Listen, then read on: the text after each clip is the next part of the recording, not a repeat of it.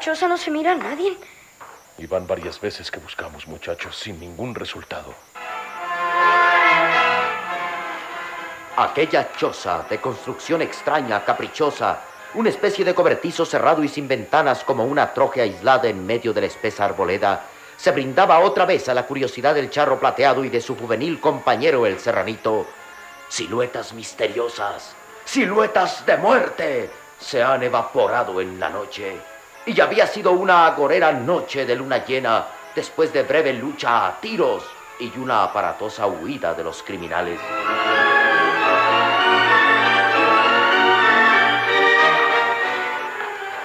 Los criminales descuartizadores y los que se esconden cerca de aquí en alguna parte deben pertenecer a la gavilla. Claro que sí, Rayo. Qué duda cabe, muchacho. Si estaba con ellos ese vale alto y flaco con sombrero norteño, Lorenzo Balarraza denunciado por el viejo Pascual. Denunciado por el señor Pascual, como el mero mero. Rayo de Plata, presto a desenfundar sus temibles y legendarias armas ante cualquier rumor que se perciba, se ha acercado a la puerta dirigiendo desde el umbral una mirada hacia el paraje lleno de árboles. El cobertizo o la choza está pegada a la pared de un cerro cubierto de pinos que se eleva por encima del techo. Un paisaje pleno de encanto bravío, pero también de indefinible misterio. El hombre está fundido al paisaje, al ambiente. Sin él no es nada. Una sombra. En aquel momento la voz intrigada del serranito llama su atención hacia el interior. Álgame, mira, mira, Rayo. ¿Qué has visto? El charro plateado se acerca observando que el serranito forcejea activamente sobre un grande y sólido cajón pegado al muro de madera, aquel cajón que parecía perderse en la penumbra. Híjole, esto, esto se mueve. ¿Se mueve? Sí, sí, Ave María. Nomás date cuenta. Ha aparecido una hendedura aquí que... Junto a la pared, aguarda. Déjame ayudarte a mover el cajón. ¡Serranito! El horror del instante pareció hasta conmover el ambiente de apacible alborada que se posa sobre el bosquecito. Rayo de Plata alarga inútilmente una mano para detener al serranito. Este se había inclinado de bruces sobre el macizo cajón, apoyándose en la pared de madera para ampliar aquella hendidura que se advertía. E inopinadamente, moviéndose sin duda impulsos de un potente resorte, el cajón se aparta bruscamente, se inclina con singular mecanismo y devora al muchacho a través de un agujero abierto en el piso. Muchacho, El sólido cajón, que es en realidad la puerta de una trampa, ha vuelto a su lugar con la rapidez y la brusquedad con que se había apartado para tragarse al juvenil amigo de Rayo de Plata. infelices, con que esto era una trampa. Serranito, responde. Tengo que volver a retirar el cajón de la pared. ¡Qué caray! Ya se atoró muy fuerte. Los esfuerzos que realiza el charro vengador y justiciero tratando de apartar aquel cajón son inútiles, aunque desesperados. Le da puntapiés con furia. Mas todo es inútil. El enorme cajón parece todo de una pieza como roca inamovible. Entonces Rayo de Plata se inclina buscando algo. Debe haber un botón para mover un resorte de este lado. La cuestión es encontrarlo antes que... ¡Serranito! ¿Me oyes? ¡Respóndeme! Entonces está cerca, muchacho. ¿Dónde mero has caído? Híjole, pues no sé. Por un fregado túnel con tierra. Un túnel exacto. Hay un túnel que baja desde la pared. Óyeme bien, muchacho. Ese lado donde te hallas debe haber un resorte más a la vista que el que está escondido aquí. Sube por el túnel de tierra, acércate al cajón trampa y búscalo. ¡Ave María! Pero si no veo nada, Rayo. Esto está de al oscuro. Huele, huele a medicinas. ¡Puras medicinas! Enciende un cerillo. Tú traes la caja. ¡Ahora! Háblame, cielo santo, sí. ¿En serio? Voy a encender un serio. ¡Apúrate, pues! Busca ese resorte que mueve el cajón. Ellos deben de estar cerca.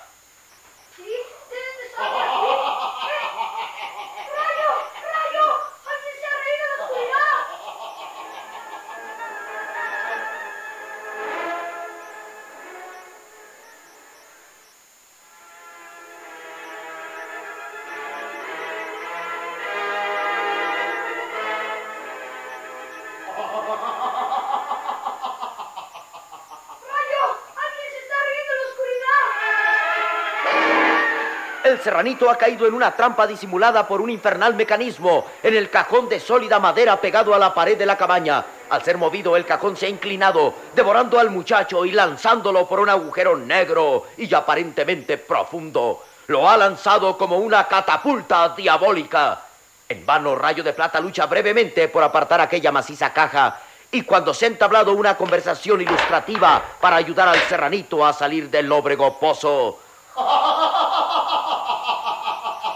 cielo santo! ¡Viene alguien! Unas sardónicas carcajadas que parecen brotar del fondo mismo del infierno le hielan la sangre en las venas al charro plateado. Junto al cajón inmóvil, aferrado a sus secretos muelles, el charro justiciero se inclina más, más. Serranito, ven pronto, sube. Enciende un cerillo y busca el resorte que abre la trampa. ¡Sí, sí! ¡Ah! ¡Ah! ¡Me agarró! ¡Ven! ¡Ven! ¡Ya eres mío! ¡Déjame pegado!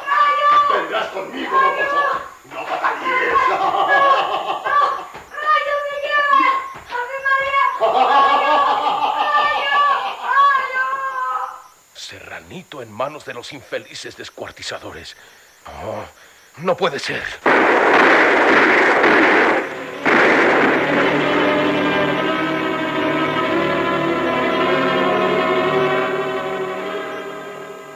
Las últimas voces del serranito, así como las siniestras carcajadas, se han perdido, se han hundido en las ignoradas profundidades de aquel túnel cerrado para rayo de plata. Y este, en un acceso de rabia impotente, de desesperado arrebato, dispara varios tiros contra la caja de madera, saltan astillas, pero no se abre ningún agujero en aquella masa compacta de roble. Y luego, un silencio agobiador, estrujante, que permite escuchar el canto mañanero de los pájaros. Serranito.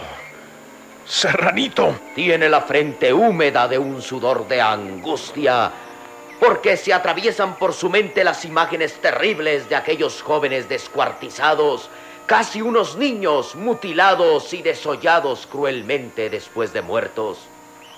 ¿Iba a correr el serranito la misma espantosa suerte? Solo un instante y luego tiene una reacción natural y se mueve hasta el umbral del cobertizo. ¡Qué caray, no! Mil veces no. Dios tiene que ayudarme para salvarlo. ¡Manito! Manito, ahora aquí. Ven pronto, amigo. Entre los árboles surge el manchón inmaculado del potro fiel y prodigioso. Manito que acude al llamado de su amo. Debe haber una salida del túnel al otro lado del cerro. Pero no hay tiempo para buscarla. Tampoco para encontrar ese resorte que abre la trampa por aquí. Mejor a otra cosa, manito. Entra, amigo, pasa. Adentro de la choza. ¡Han pues!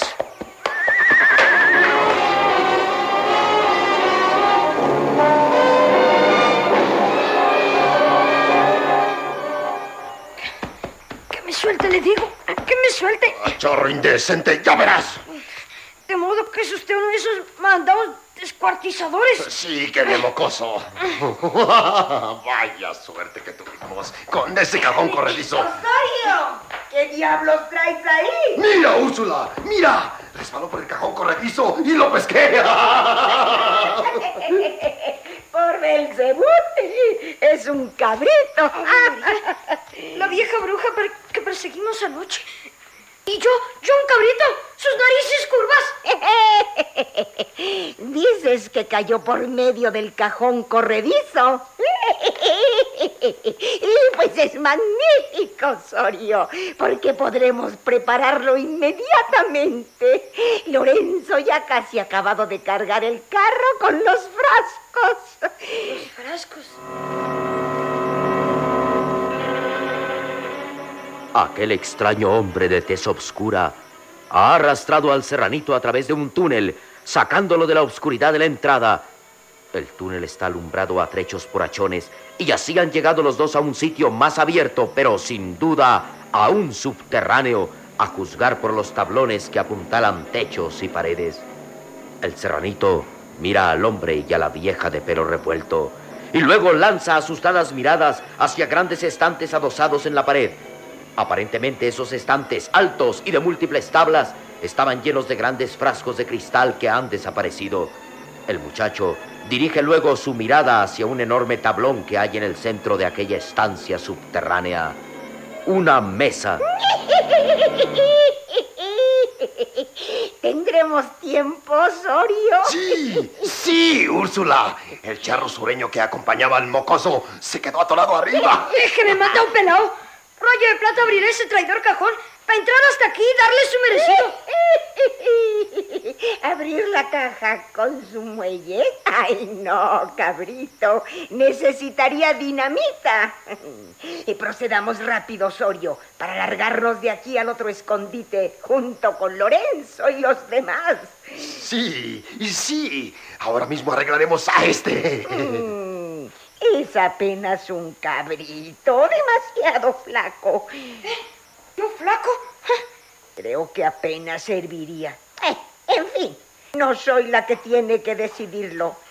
Acuéstalo en el tablón, Osorio. Álgame, ¿qué van a hacerme? Pues te lo dije, cabrito.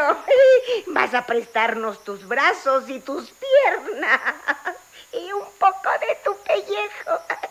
Vamos a descuartizarte, criatura. No, no, déjeme. ¡A la mesa, Osorio! ¡A la mesa!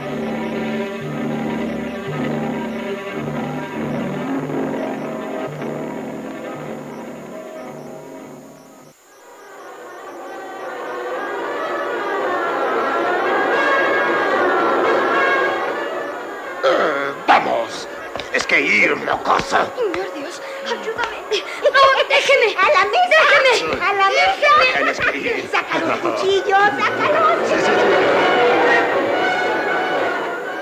El serranito a punto de ser descuartizado, a punto de sufrir la misma suerte que los jóvenes extrañamente sacrificados.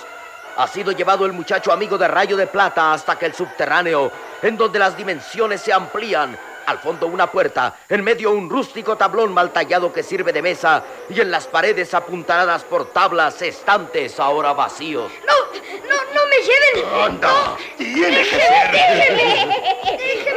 ¡Se defiende! ¡Y se defiende el cabrito!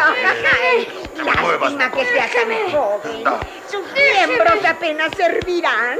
La vieja enjuta, seca, pálida, lanza risotadas extrañas. La bruja invocadora de singulares demonios de la noche, de espíritus malos, abre la boca casi desdentada, en la que tiembla grotescamente un solo diente largo y amarillento. El serranito ha sido colocado de espaldas sobre el tablón. El chamaco norteño se retuerce, patalea, pero la presión de los corridos brazos del hombre oscuro es definitiva. No, rayo, rayo. Déjeme. Y el hombre, al fin, lo inmoviliza de espaldas al tablón. Desdichado, mocoso. Saca tú los cuchillos, Úrsula. Si los sueltos se escaparía. ¡Basta! Las greñas de la vieja repulsiva parecen hiedras retorcidas. De un rincón toma dos enormes cuchillos y se acerca al muchacho inmovilizado. Pelaos, con que esta sabe como cabrito. El rayo les hará pagar muy caro esto. Bueno, eh, ya empieza. Eh, quítale un brazo. ¿Ya? Hay que matarlo primero. Lorenzo los mata antes de descuartizarlos. Ah, pues acaba con él entonces. Y sosténlo bien, Osorio. ¡No! ¡Ah! ¡No, no! Y Belcebú, rey de los infiernos.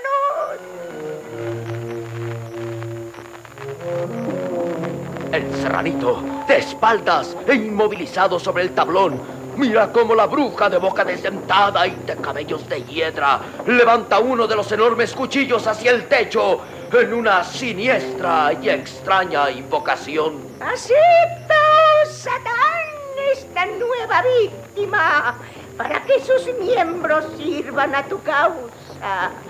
Voy a matarlo para que... ¡Ave María! La bruja Úrsula ha levantado el cuchillo sobre la cabeza del serranito y empieza a bajarlo buscando la juvenil garganta cuando una voz la paraliza. ¡Párese! ¡Suelte ese cuchillo! ¿Qué? ¿Qué, qué, pones? ¡Rayo de plata! ¡Álgame cielo! ¡Rayo de plata está aquí! ¡Rayo! ¡Álgame cielo santo! ¡Que a tiempo llegas!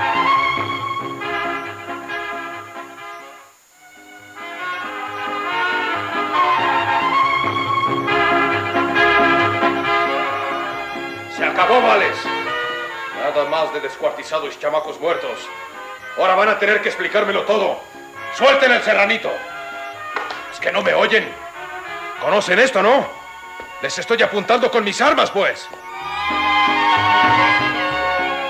Rayo de plata llega a tiempo de rescatar al serranito de la muerte. Cuando ya la bruja Úrsula estaba a punto de descargar la cuchillada fatal en la garganta del muchacho, los dos cómplices de Lorenzo Palarraza han quedado estupefactos e inmóviles, viendo brillar a la luz de los hachones las dos pistolas plateadas de enormes cañones amenazantes. Levantan las manos maquinalmente y el serranito se aprovecha para escurrirse de entre los brazos de Osorio y saltar del tablón. Híjole, se me enchinó el cuero. Estúpido Osorio. Dijiste que ese charro no iba a poder entrar. Sí pude, mujer. ¿Quieren saber cómo? ¡Qué cara hay! El cajón estaba muy atorado, pero con una fuerte reata a cabeza de silla pueden moverse hasta reses grandes, no digamos una caja. Amarré al cajón con mi soga y mi caballo hizo el resto. Saltaron los resortes y los muelles de la pared. Rayo, iban a descuartizarme. Por poquito, por un pelito de rana lo logran. Los voy Lo fregados. sé, muchacho, pero ahora me van a explicar estos por qué lo hacen.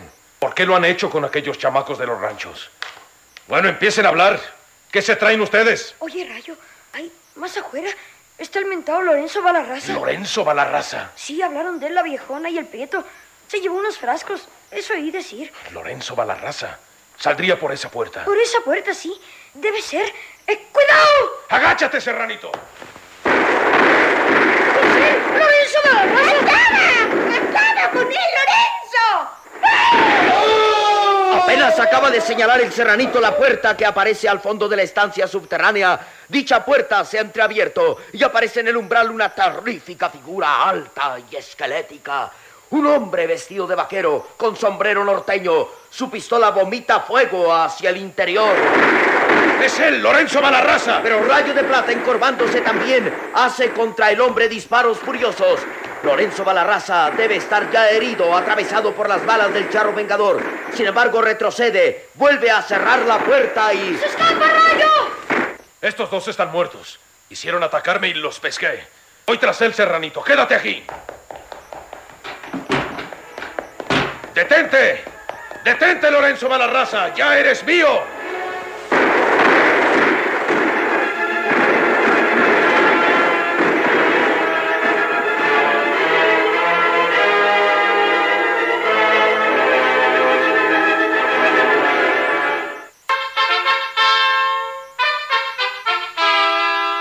De Plata.